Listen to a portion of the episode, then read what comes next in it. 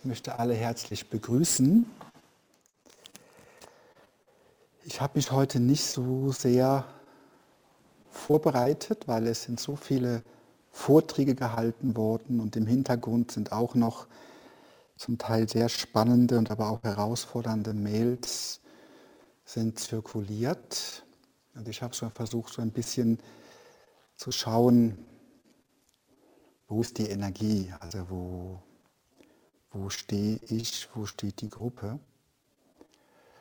Das Thema ist Stille.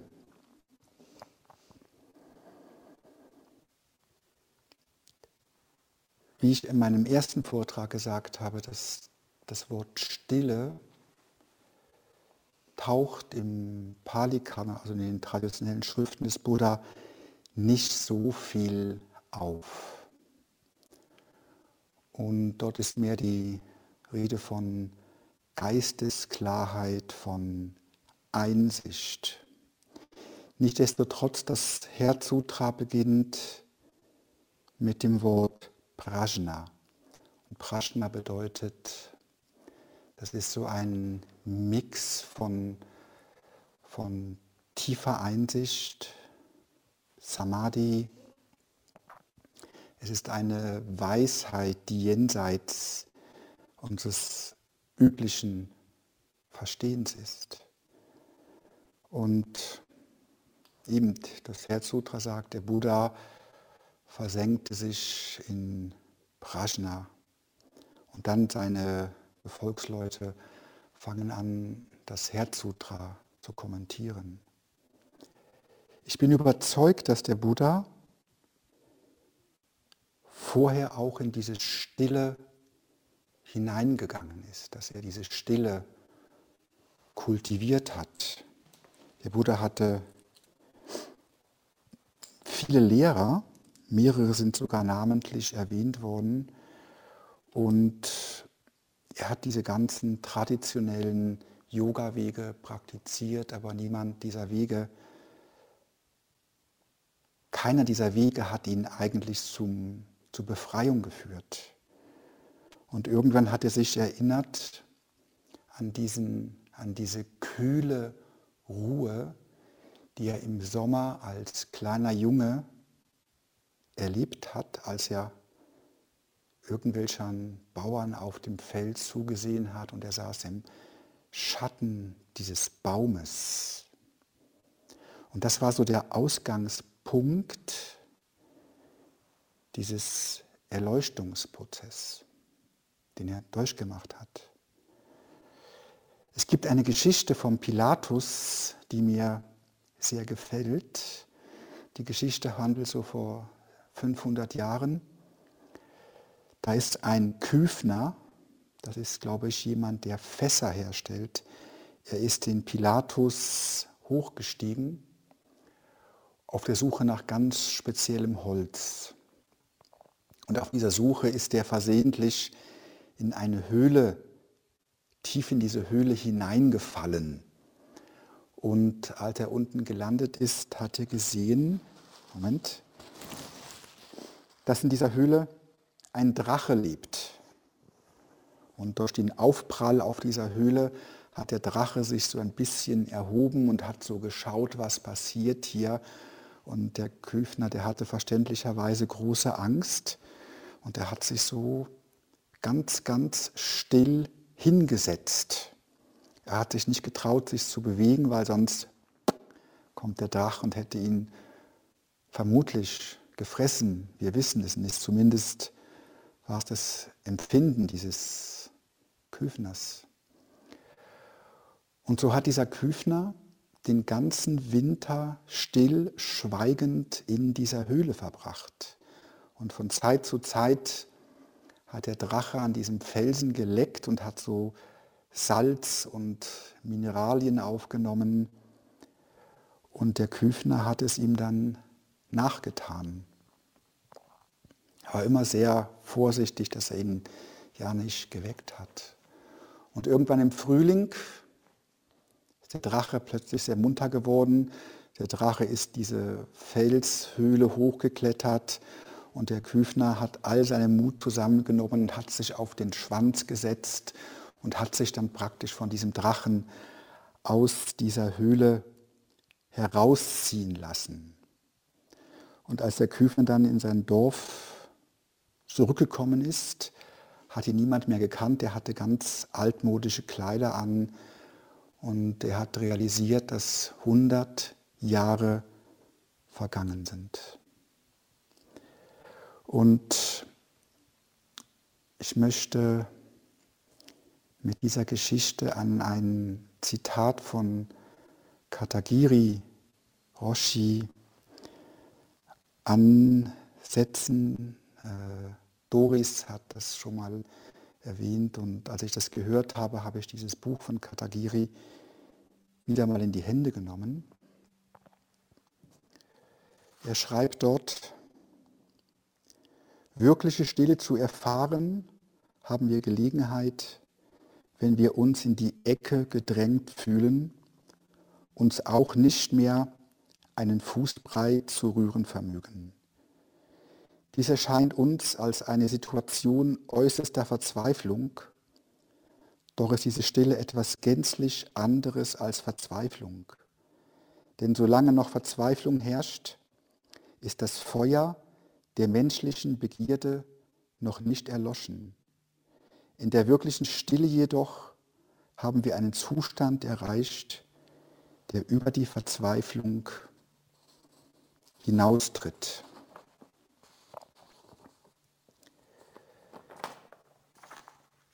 In meinem Verständnis praktizieren wir im Sazen eigentlich eine Art von Kapitulation.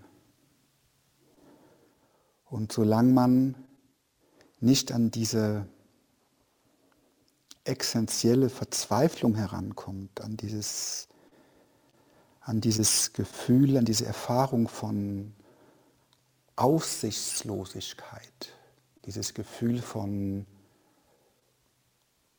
man, man gibt auf.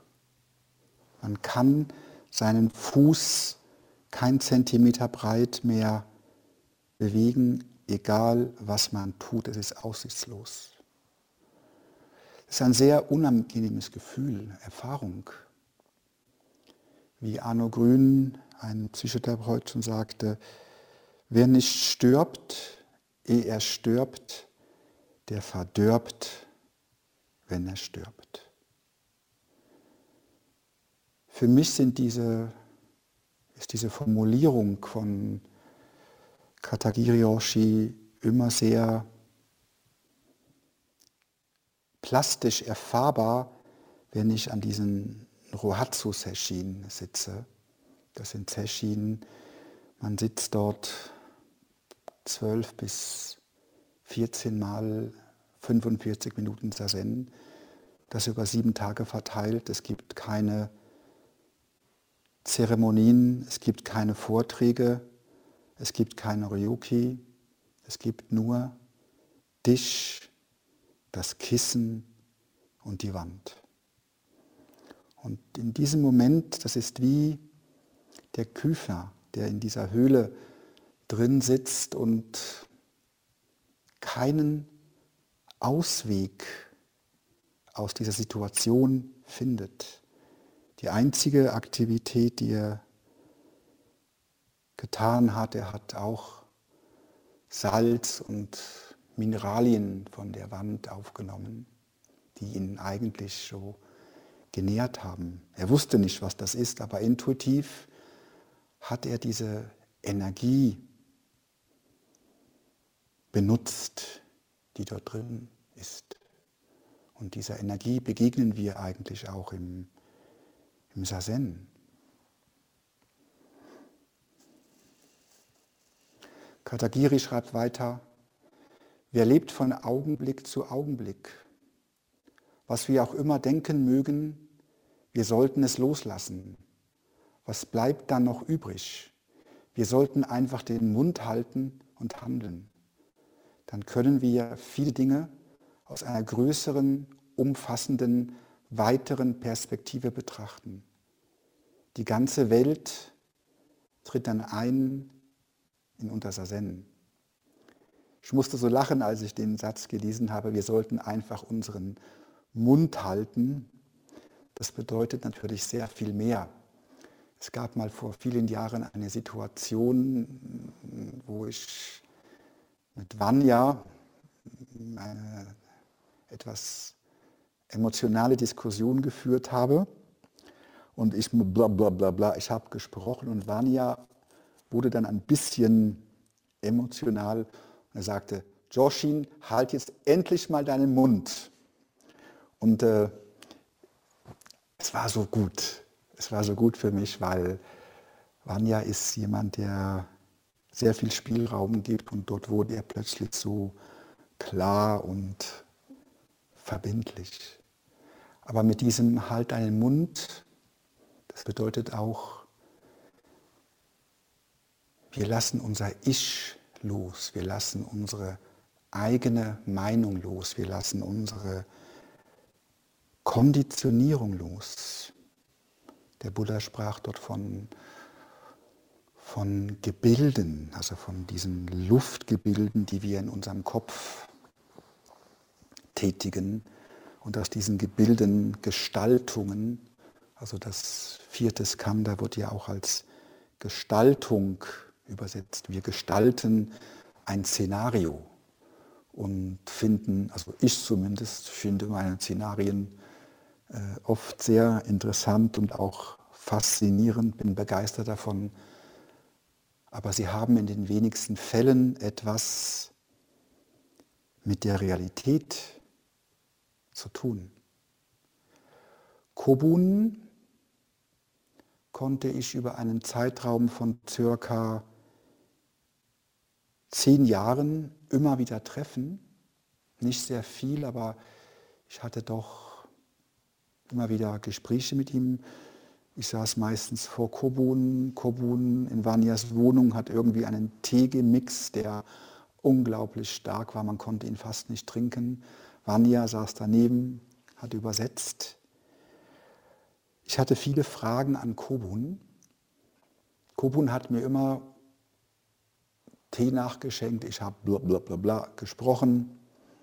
Und irgendwann nach 10, 15 Minuten sagte Kobun zu mir, Joshin, dein Zen stinkt. Das ist wie, ich will nicht immer deinen Mülleimer sehen. Tu deinen Müll woanders ausladen, nicht bei mir. Äh, ich konnte dann in diesen Momenten nichts mehr sagen. Und es ging so ein Spiel, eigentlich über zehn Jahren hat Kobun immer die gleichen Dinge gesagt zu mir.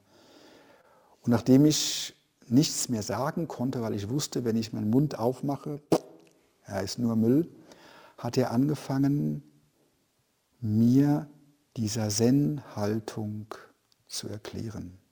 Also ich musste dann ihm zeigen, wie ich mit meinem Bauch atme, wie meine Rückenposition ist, wie meine Hände sind. Und er hat mir lange Vorträge gehalten, was in meinem Bewusstsein passiert, wenn die Hände so sind, wenn die Hände so sind, was passiert, wenn ich diese Bewegung mache.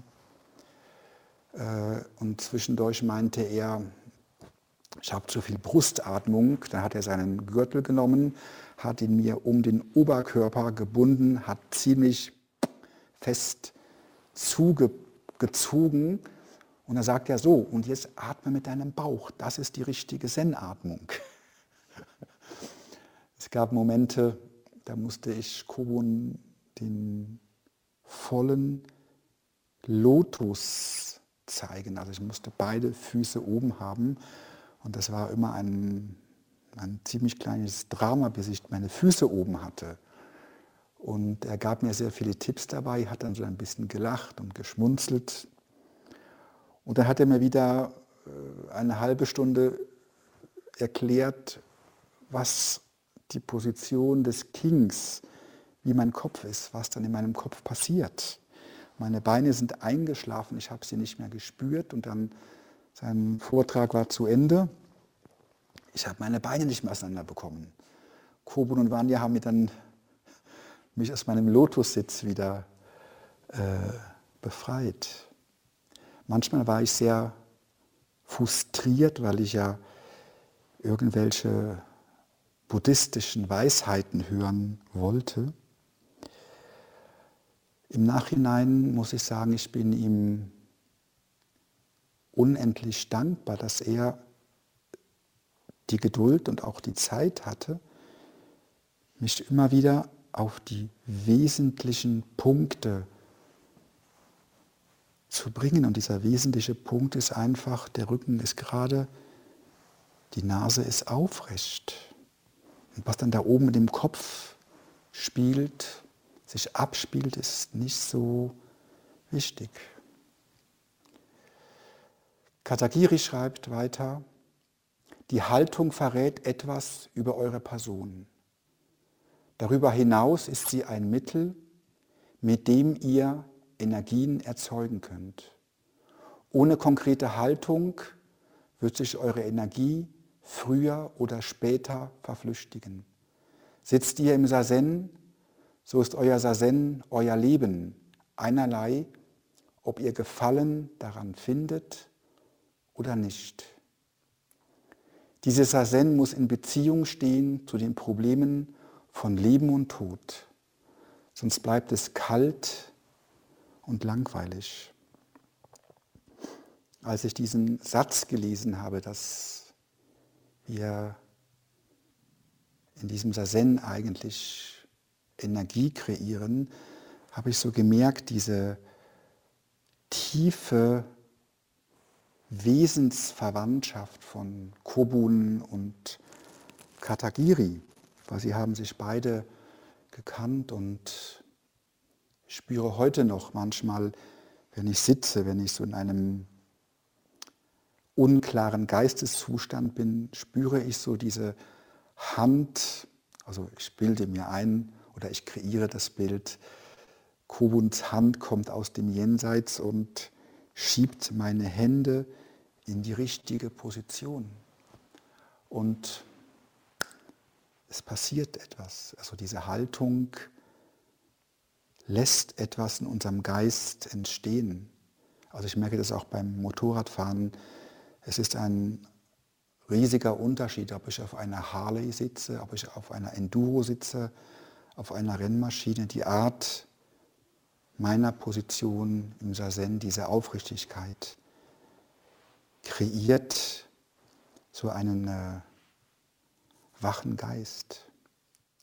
Evolutionär hat sich, hat die Menschheitsentwicklung vor vielleicht sechs Millionen Jahren begonnen. Da hat sich so der Affe von diesen anderen Hominiden abgetrennt und in unserem Evolutionsprozess waren wir darauf angewiesen, dass wir uns behaupten, dass wir uns abgrenzen, dass wir unseren Körper auch schützen vor Feinden, Raubtieren. Und dieses evolutionäre Überbleibsel, das ist immer noch da. Das manifestiert sich in unserem Ich, in unserem Ich-Bewusstsein. Früher ging es eigentlich darum, kann ich mit der Lanze zustechen oder ist es besser, ob ich doch wegrenne? Es waren sehr banale Handlungen, wo es um Leben und Tod ging. Und heute ist unser Karma sehr viel komplexer. Also diese ganzen Geschichten, diese ganzen Dinge, die wir mit uns rumtragen. Es ist sehr viel schwieriger, sie mit diesem Schwert des Manjushri zu durchtrennen.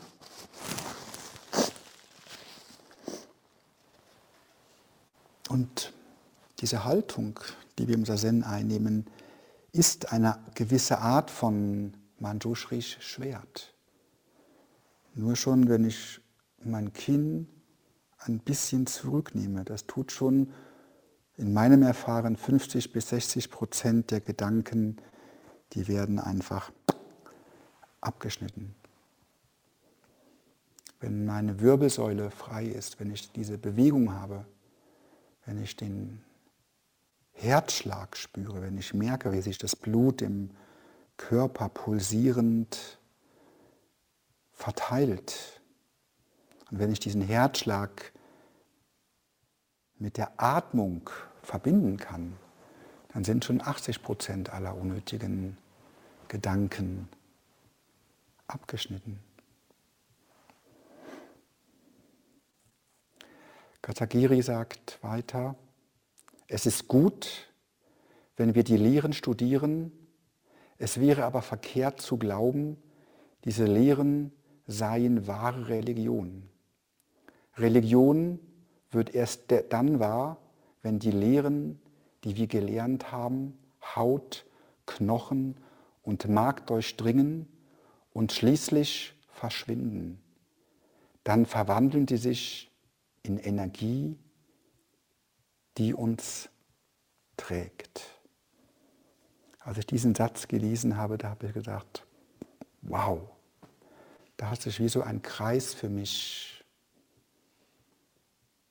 auch geschlossen, weil unsere Praxis ist Energie. Wenn der Buddha von, diesem, von dieser unendlichen Verbundenheit spricht, ich habe oft das Gefühl, es ist ein unglaubliches Netzwerk, das ineinander verflochten ist, wo alles zusammen schwingt, alles irgendwie in einer Beziehung zueinander steht. Wenn wir ein großes Ego mit uns herumtragen oder wenn wir eine starke Konditionierung haben, dann ist das so ein, in diesem Netz, das ist so eine Art wie Verkrustung. Es ist eine, eine Art von Verhärtung. Wie begegnen wir dieser Verhärtung? Das, was mich Kobun gelehrt hat, nimm dein Kinn zurück, spür deine Atmung, leg die Hände ineinander und lass die Verhärtung einfach Verhärtung sein. Diese, diese Energie oder anders formuliert, Verhärtung ist auch immer Gewohnheit. Gewohnheit ist Konditionierung und Konditionierung ist Karma. Karma ist nicht ein ein äußerliches Geschehen. Karma ist eigentlich die Art und Weise, wie wir mit den Dingen umgehen, die wir erfahren. Haben wir eine Flexibilität? Haben wir diese Flexibilität, unser Leiden anzunehmen, zu beobachten, zu studieren? Dann ist unser Karma eher klein. Wenn wir unsere Ignoranz nicht annehmen können, dann ist es schwierig.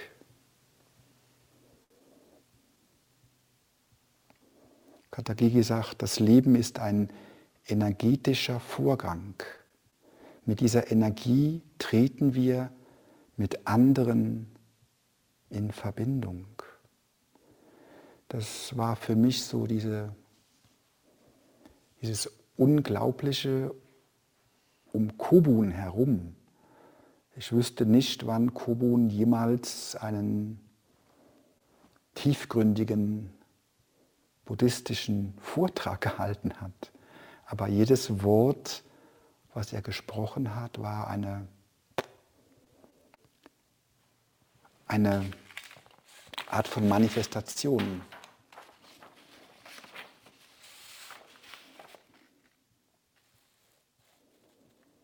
Das Sitzen ist bereits eine vollkommene Manifestation eures Lebens, wie auch des gesamten Universums, des Vergangenen, Gegenwärtigen und Zukünftigen. Davon ist die Haltung ein Ausdruck.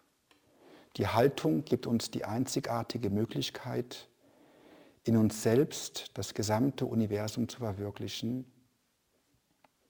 Alle Wesen möchten Gewissheit über sich selbst erreichen. Dies ist ein natürlicher Wunsch, der sich in allen Herzen regt. Auch einem Baum verlangt es danach. Ein Baum, den ihr dadurch zu verstehen sucht, dass ihr euch in ihn hineinversetzt, ist ein Baum, der nur in eurer Vorstellung besteht. Der wirkliche Baum hingegen ist ein Wesen, welches in der Form ständigen Erscheinen existiert, unvergleichbar und jeglichen Werten entzogen.